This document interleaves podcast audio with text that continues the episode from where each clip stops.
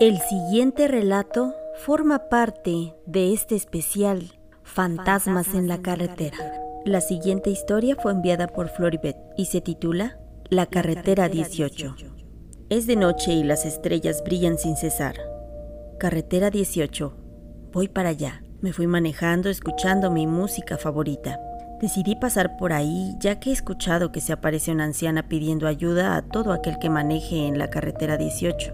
Lo curioso del caso es que la anciana murió varios años atrás. Dicen que ella salió de su casa a buscar ayuda, su hijo no respiraba, y Jeremías, su hijo, era todo lo que le quedaba en esta vida y lo que más amaba.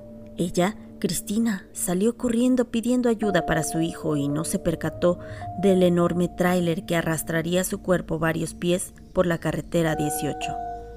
El conductor del enorme tráiler se bajó para auxiliar a la anciana Cristina, pero, desgraciadamente, la anciana Cristina murió.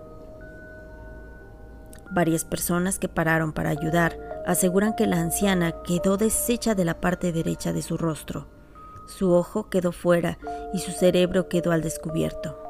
Por varios días mencionaron los hechos sucedidos en esta carretera. Su hijo Jeremías también murió ese día de un ataque al corazón. Debo mencionar que soy incrédulo ante este tipo de hechos, pero la leyenda urbana de la carretera 18 hoy me ha traído hasta aquí. Sigo manejando, aún no veo nada fuera de lo normal. Lo que sí noto es que los carros cada minuto son menos en esta carretera 18. Pues bien, voy llegando a mi destino. Suena mi celular y es mi amigo Josué. El muy cobarde no me quiso hacer compañía en esta aventura. Al otro lado del celular se escuchó a Josué. ¿Por dónde vas? Carlos, ¿ya llegaste? Yo le respondo en tono burlón. Cobarde, estoy a unos minutos de llegar, te marco después. Por fin llego al lugar donde la anciana Cristina perdió la vida. En su memoria han puesto una cruz blanca y la adornan con flores de mentira. Debo reconocer que al llegar a ese lugar, bajarme de mi coche me dio miedo y escalofríos por todo el cuerpo. Parado frente a esa cruz, siento como susurran y siento una leve respiración cerca de mí. Quedé inmóvil por unos cuantos segundos y como pude logré entrar a mi coche. Pensé, Debo estar muy nervioso para sentir cosas que no son. Esto no es verdad. Mis nervios me están traicionando. Por Dios, esto no es verdad. Respiré profundo y decidí retirarme del lugar. Voy de regreso a casa. Manejé y manejé hasta que me percaté que siempre llegaba al mismo lugar donde estaba la cruz en memoria de la anciana Cristina.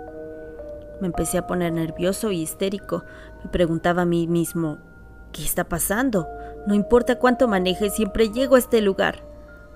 Desesperado empecé a gritar, pero nadie parece ayudarme. Intenté marcarle a mi amigo Josué. Intenté marcarle a mi amigo Josué, pero mi celular se descargó. En eso, una voz temblorosa y suave a la vez me preguntó. ¿Te puedo ayudar, joven?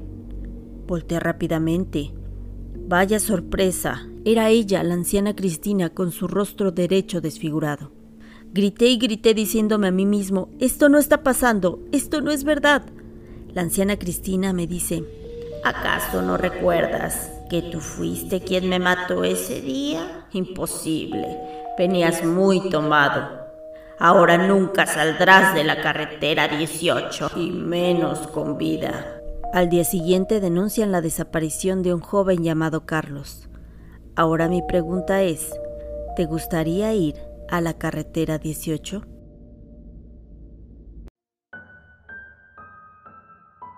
Voz y producción Misuno Atena. Correo electrónico para sugerencias, historias y aportaciones, historias de terror gmail.com.